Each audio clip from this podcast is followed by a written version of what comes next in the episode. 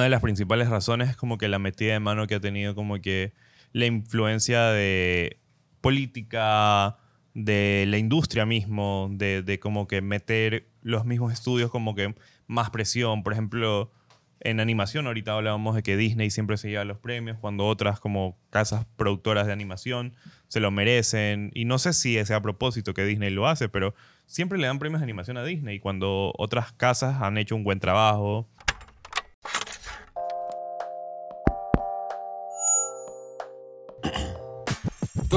Requieren cierto grado de creatividad para resolver problemas del día a día. Y detrás de cada idea creativa existe un proceso. Es por eso que en Caro Sello buscamos explorar estos procesos. Porque somos curiosos y nos intriga conocer la forma de pensar de los demás. Y qué mejor manera de hacerlo que conversarlo con amigos y como amigos.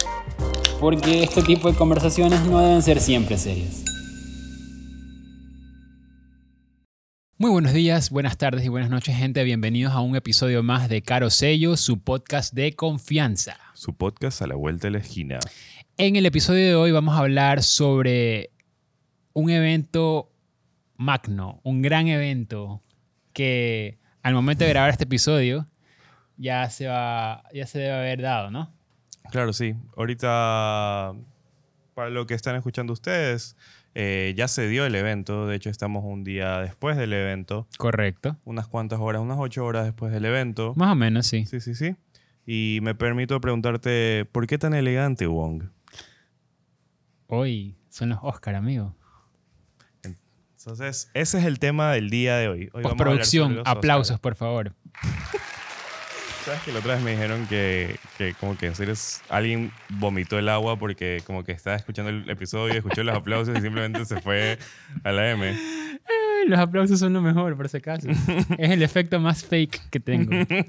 es turrísimo, pero es buenísimo. Sí. Pero bueno, además de hablar de los Oscars específicamente, de los nominados de este año, queremos un poco hablar de la pérdida de credibilidad que han tenido los premios alrededor de estos últimos años, y no solo los premios como Oscar, sino también otros premios como los Grammys o los Billboards y demás. Entonces, sin más dilación, comencemos. Dilación. Ah. Esa palabra es nueva en tu vocabulario, ¿eh? ¿De dónde la sacaste? No sé. ¿Utilizaste inteligencia artificial? Puede ser. Pero bueno, ¿Quieres comenzar hablando de las películas nominadas un poco? Veamos cuáles son nuestras estas y veamos si hemos acertado o no. Bueno, vamos. ¿Qué te parece? Sí, sí. Vamos primero con mejor película. Tenemos All Quiet on the Western Front. Eh, tenemos Avatar, The Way of Water. tenemos The Banshees of Inishiren. Sí. Sí. Tenemos Elvis. Eh, Everything Everywhere All at Once. Uf, peliculón, ¿ah? The Fablemans, mi candidata. Tar, Top Gun Maverick, mm. Triangle of Sadness y Woman Talking. Mi candidata es Everything Everywhere All at Once. Mm, sí, es buena. A mí, la verdad, a ver, me gusta la película. Eh, yo tampoco soy crítico, ya lo he dicho en otros episodios, no soy crítico de cine ni tal, pero me gusta ver películas. de los dos es crítico de cine. Pero nos gusta, nos gusta ver películas y creo que tenemos un criterio ahí más o menos formado como para decir qué está bien, qué está mal o qué, qué, qué le puede hacer falta a una película para llegar a ser grandiosa. Sí, sí, yo creo que sí. Pero bueno, mi opinión acerca de Everything, everything Everywhere All at Once. Para empezar, el título es como un trabalenguas. Es como tres, tres, tristes, tigres, tragan trigo en un trigal. Bueno, eh, siento que es una película súper buena. Siento que literal los manes cogieron y dijeron, vamos a hablar de esto, pero hagámoslo de la manera más loca posible. Hablemos de un poco de introspección, de qué pasa por la vida de la gente, eh, dónde estamos en este mundo y todo eso. Me parece que es genial. Visualmente es una locura. No es mi favorita, pero creo que es una muy buena película y de hecho creo que puede ser la ganadora. Es una película porque digo que es, mi, es mi candidata a ser la ganadora a mejor película porque trata temas sumamente profundos que ya se agarran de la psicología, de la filosofía incluso. Eh, y te lo cuenta, te lo, te lo, te lo narra, la historia te lo, te lo narra como una película de comedia mezclada con un poco de acción, mezclada con un poco de drama. Es extraño, es una, es una mezcla extraña. De todo, De- Ajá. al mismo tiempo, Ajá. en todos los lugares. Es una mezcla extraña de, de- de estos géneros, pero que de alguna manera funciona y, y es como... No sé cómo explicarlo. Tienen que verla, amigos. Si no la han visto, véansela. Es una muy buena película. Eh, pero como decía, trata temas muy profundos de, de- de- que te hacen reflexionar, que te pueden hacer hasta llorar. Si es que mentalmente estás, no estás en un buen lugar, porque sí es bastante deep, sí es bastante profundo el mensaje que te deja.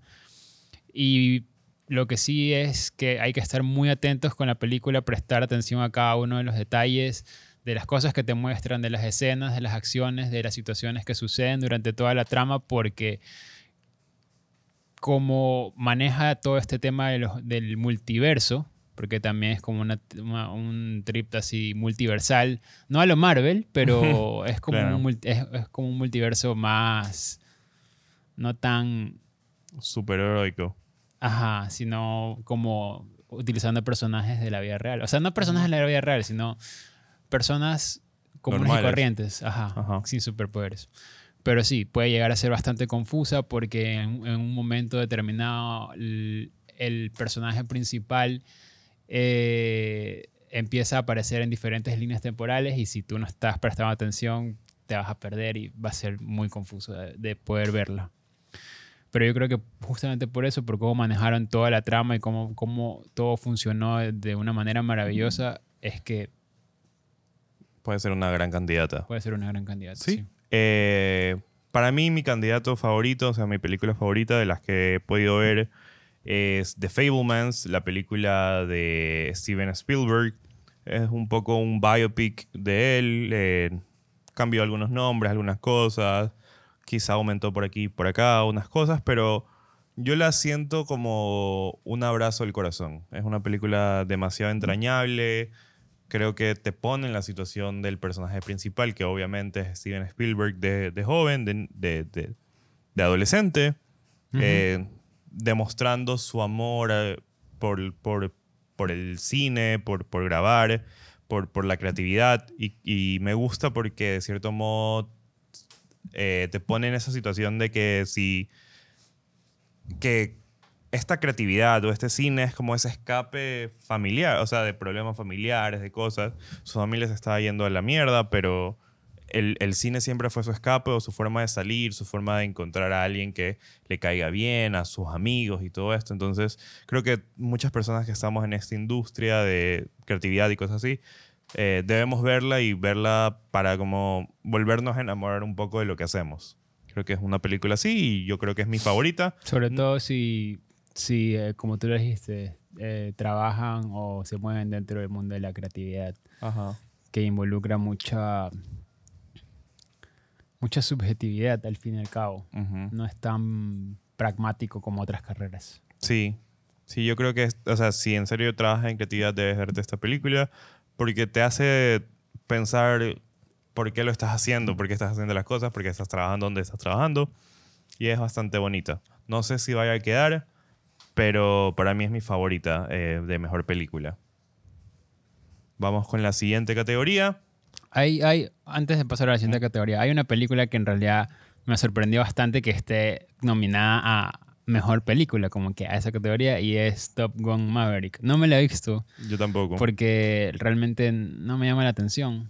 Ya. Yo sí quiero vérmela, pero no he podido como que... Por ahí he visto clips eh, en TikTok. O Yo he visto Facebook. a Miles Taylor bailando sin camiseta y me hace cuestionarme cosas. Te hace dudar de tu sexualidad, amigo. Sí, igual que Pedro Pascal. Y Michael B. Jordan. Acabo de verme Creed y estoy dudando de mi sexualidad. Y, Y Jonathan Mayers. Y Henry Cavill. Y Henry Cavill. Bueno, hay una lista gigante de hombres que me hacen dudar de mi sexualidad, pero Te, sigamos. compre- te comprendo, amigo, te comprendo. Pero sí, Top Gun Maverick, no sé, no sé realmente por qué fue nominada a Mejor Película. Según yo, es como una película... Blockbuster, como que normal. Claro, o sea, yo no, no- no la veía como una película como para estar nominada a los Oscars. Sí, Pero vuelvo, y repito, no me la he visto, así que capaz, si Yo- me la veo, de lo que puede ser que haya algo que diga, ah, bueno, puede ser por esto que está nominado a los Oscars. Yo de lo que he escuchado, o sea, cinematográficamente es muy bonita, las tomas, o sea, muy buena. Las tomas como que en el, en el aire, como en los aviones y todo esto son bastante bien logradas. Yo creo que es por esa parte. No sé cómo sea en parte de historia, pero siento que debe ser igual de buena, porque mucha gente salió muy feliz del, del cine. Nunca hay como estos remakes o, o reboots o cosas así que logran acertar y creo que Top Pero es Gun que fue uno este, de ellos. este aquí no, es un- no es, No es un, reboot- un remake, pero es como una secuela. es, es una lo- secuela después de tantos años. a la película original de, de Top Gun. Que yo me imagino que tuvo tanta acogida, tan buena acogida, tanto éxito, justamente porque eh, Top Gun, la, la primera película, la película origi- original, eh, también era buena, o sea, fue, fue una película de acción chévere en su momento. Y apelaron a, a como agarrarse ese sentimiento de nostalgia de, de como, bueno, hagamos una secuela, pero ahora ya como que con otros personajes. Capaz intentaron eh, tratar de acercarse a un nuevo público, mientras venían arrastrando al público que ya era fan de Top Gun y cosas así. Es más o menos lo que hicieron con la primera película de la última trilogía de Star Wars, la de The Force Awakens Claro. que cuando salió fue un, un éxito, o sea, un boom, toda la gente, el preestreno, los cines llenos, las salas repletas, todo eso ahí, pero después las siguientes dos películas fueron como que... eh, no, Claro. no, fue la gran cosa. Sí. Pero Eh, bueno, continuemos. eh, mejor actor. Tenemos a Austin Butler por Elvis, Colin Farrell por Banshees of the Inisherin, Brendan, Brendan Fraser, Fraser. por The Whale, eh, Paul Mezcal por After Sun y, Y- Billy Nike, no sé cómo se pronuncia la verdad, Creo que sí por. Living. Ajá. Bueno, Brendan eh, creo que todos tenemos nuestro favorito y es Brendan Fraser. Brendan Fraser. Hay un episodio dedicado netamente para este personaje, o sea, desde ahí lo decimos que es nuestro favorito. es nuestro favorito, nuestro mejor candidato a, a mejor actor. Sí, sí, yo creo que todos, más fuerte candidato. todos le estamos enviando fuerzas a Brendan Fraser. Esperemos que para cuando estén escuchando este episodio ya haya ganado su Oscar y hayamos, y hayamos visto su Hay que- cara feliz. Hay que manifestarlo, hay que manifestarlo. Sí, sí, sí, sí. Ojalá.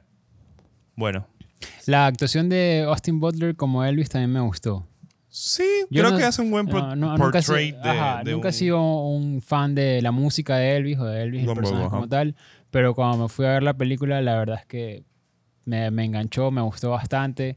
Eh, me permitió conocer bastante toda la, la biografía de, de este personaje icónico de la música. Ujú. Eh, y la interpretación que hizo Austin Butler me pareció genial, la verdad. Entonces Sí. también, también es un candidato bastante fuerte. a- Sí, a y de hecho actor. ganó, creo que, no sé si fueron los Golden Globes o SAG Awards.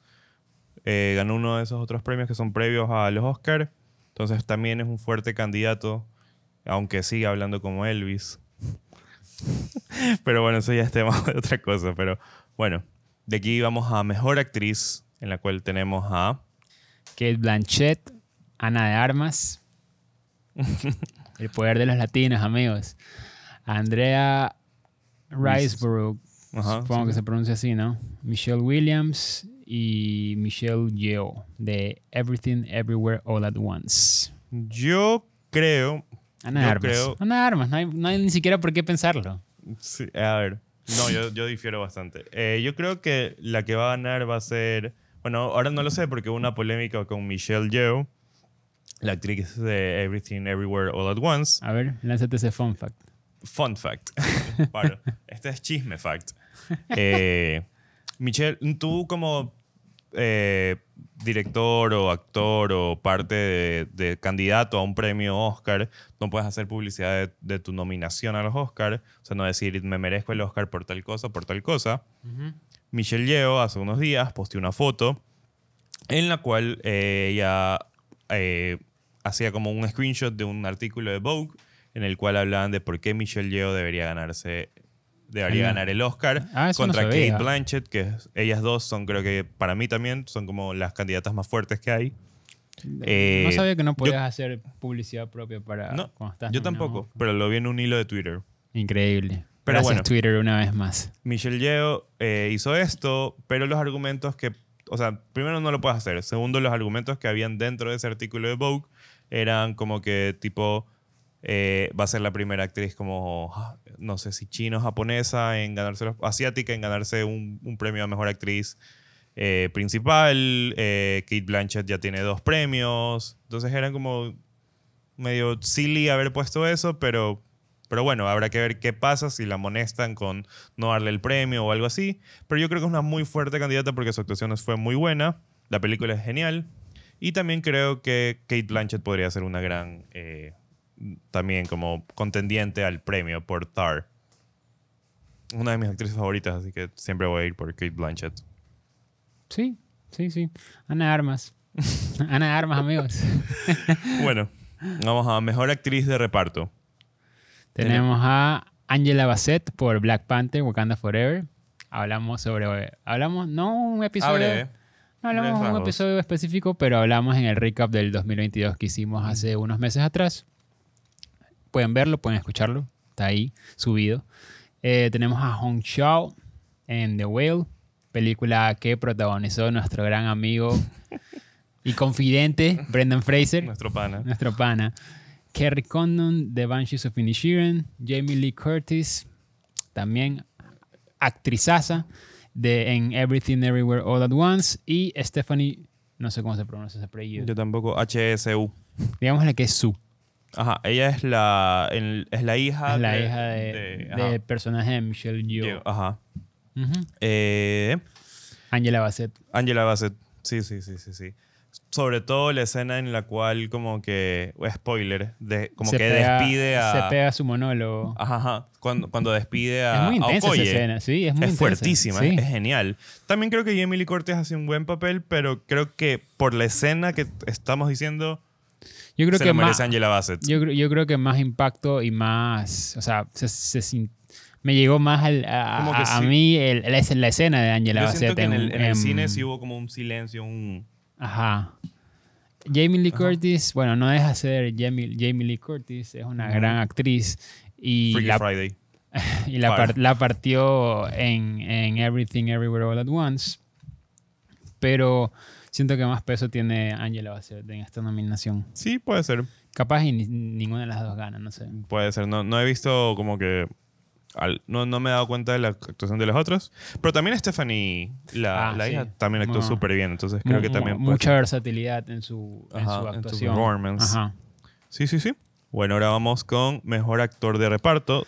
Tenemos a Brendan Gleeson de Banshees of Inisherin, Brian Tyree Henry por Causeway, Jude Hirsch por The. Fablemans, Barry Keegan por The Banshees of Inisherin, Ki Hui Kwan por Everything Everywhere All at Once. Eh, yo creo que va a ganar Ki Hui Kwan. Yo también le voy. Porque es como, es como un Brendan Fraser. Es como Brendan Fraser. Es alguien que tú quieres que gane. Porque es alguien demasiado como que lo quieres ti- abrazar. Tiene, tiene, tiene ese carisma. Ajá, tiene demasiado el- carisma. tiene el, el efecto Guillermo del Toro. Que tú, Ajá, lo, ajá. como tú dijiste, lo quieres ver, lo ves y lo quieres abrazar. Ajá, ves a esos tres. Ves a Guillermo del Toro. Ajá. O sea, esos premios vamos a estar así. Quieres abrazar a esos tres. Guillermo del Toro, eh, Ki Hui Kwan y Brendan Fraser. Van a ser los tres como que el público va a amar.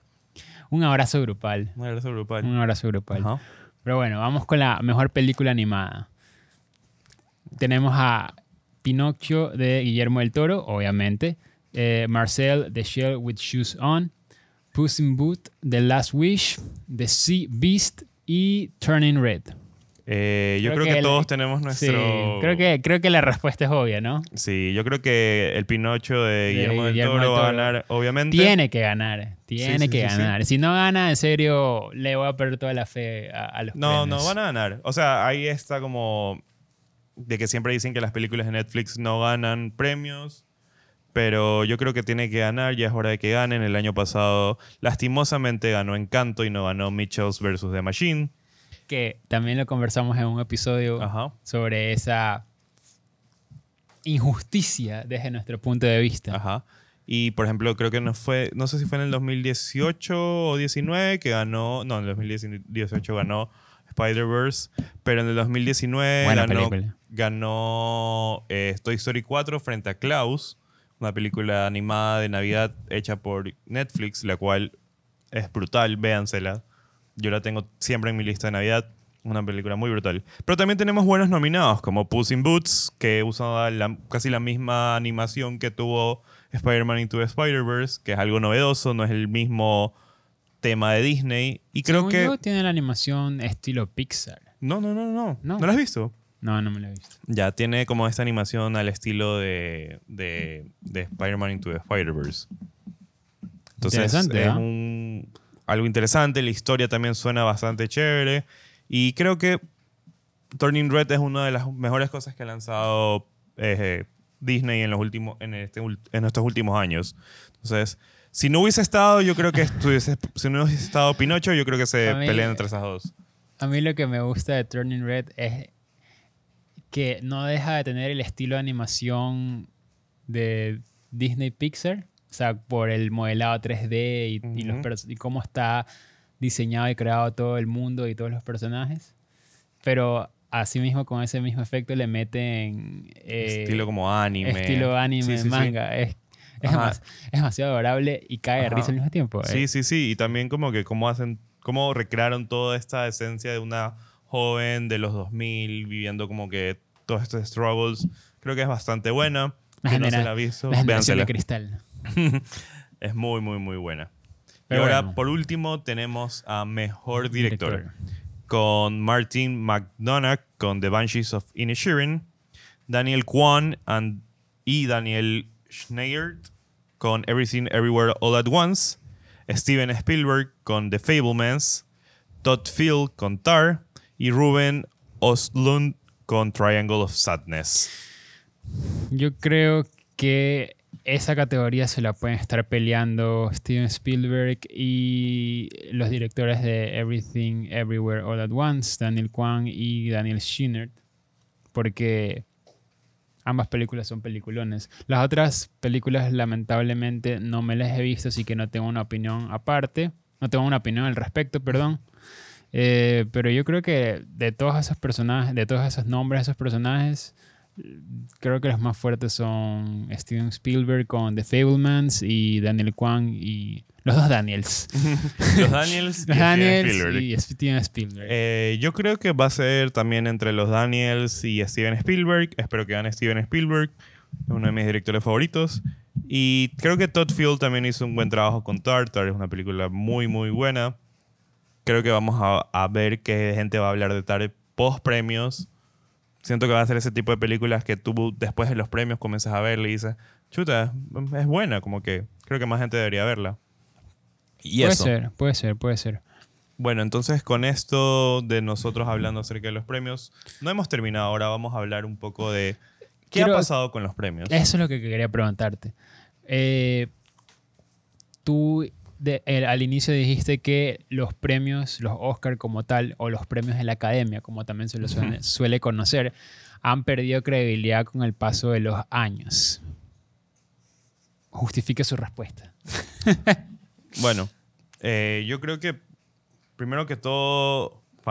Eh, yo creo que los premios han perdido como que esta credibilidad o este como acercamiento del público de emocionarse por los Oscars y todo eso. O sea, obviamente los vamos, los vamos a ver o vemos en Twitter quién va ganando o comentamos. Por lo menos en Latinoamérica creo que todavía está como en auge eso, pero creo que en Estados Unidos y otras partes del mundo ya como que han dejado de pararle como que tanta bola a los premios una de las principales razones es como que la metida de mano que ha tenido como que la influencia de política, de la industria mismo, de, de como que meter los mismos estudios como que más presión. Por ejemplo, en animación ahorita hablábamos de que Disney siempre se lleva los premios cuando otras como casas productoras de animación se lo merecen. Y no sé si es a propósito que Disney lo hace, pero siempre le dan premios de animación a Disney cuando otras casas han hecho un buen trabajo. Eh, por ejemplo, el caso de Brendan Fraser, de este productor importante que lo ha dejado aparte de las películas, ya es como que te deja en tela de duda. El tema de Harvey Weinstein, como que con el abuso de, de actrices. Entonces ya como que dices como que... ¿Por qué le estamos como que dan- prestando atención a este circo de, de personas como con, con todo este poder. O sea, ellos están haciendo lo que quieren y nosotros simplemente estamos viendo sus películas. Creo que ese es uno de los temas principales. Y otro es, creo que la falta como de criterio para calificar las películas, películas que son nominadas, actores que ganan, actores que pierden. Y también la falta de inclusión y representación por parte de, de, de las, de las películas. O sea, recién este año, creo que él hace unos años ganó Parasite. Creo que pudo haber ganado antes una película extranjera. Ha habido full películas como extranjeras que han sido bastante buenas. Eh, ahorita recién podría ganar el premio a Mejor Actriz una actriz de, de, As- de Asia. Entonces creo que esa falta de inclusión y representación también es bastante importante. Porque, o sea, normalmente antes cuando veías como todas estas mejores películas, eran puras películas hechas en Hollywood. O sea, no, no, no tenías como Everything Everywhere All at Once, no tenías eh, The Parasite y demás películas que, que ahora son como tomadas más en cuenta. Pero igual hay un gran número de películas de Hollywood que están ahí. Por ejemplo, Avatar. No sé qué hace ahí. Entonces eso. Como yo diciendo que no sé qué hace ahí Top Gun Maverick. Claro. O sea, hay que ver, hay que ver, hay que analizar, hay que investigar también eh, realmente qué es lo que hay detrás, qué es lo que se mueve por detrás de bambalinas en el backstage de los Oscars, ¿no? O sea, porque es lo que tú dices, hay mucha influencia de política, hay mucha influencia de, de poder, de el mejor postor es el que puede ejercer más poder sobre las demás personas o sobre las personas, los dirigentes que manejan eh, la academia como tal, como se le conoce, ¿no? Eh, creo que en ese sentido sí, sí tienes razón. Em, pero sí han habido casos también en los que tú, tú quieres que gane una película, pero termina ganando otra y dices, no, ¿por qué no ganó lo que yo quería que ganara? Y después de un tiempo, eh, analizándolo mejor, como que ya sin tanta cosa en la cabeza, te das cuenta de como que, ah, ok, sí, es verdad, sí, sí tenía como más o menos razón haber ganado esta categoría, esta película, por, por tales motivos.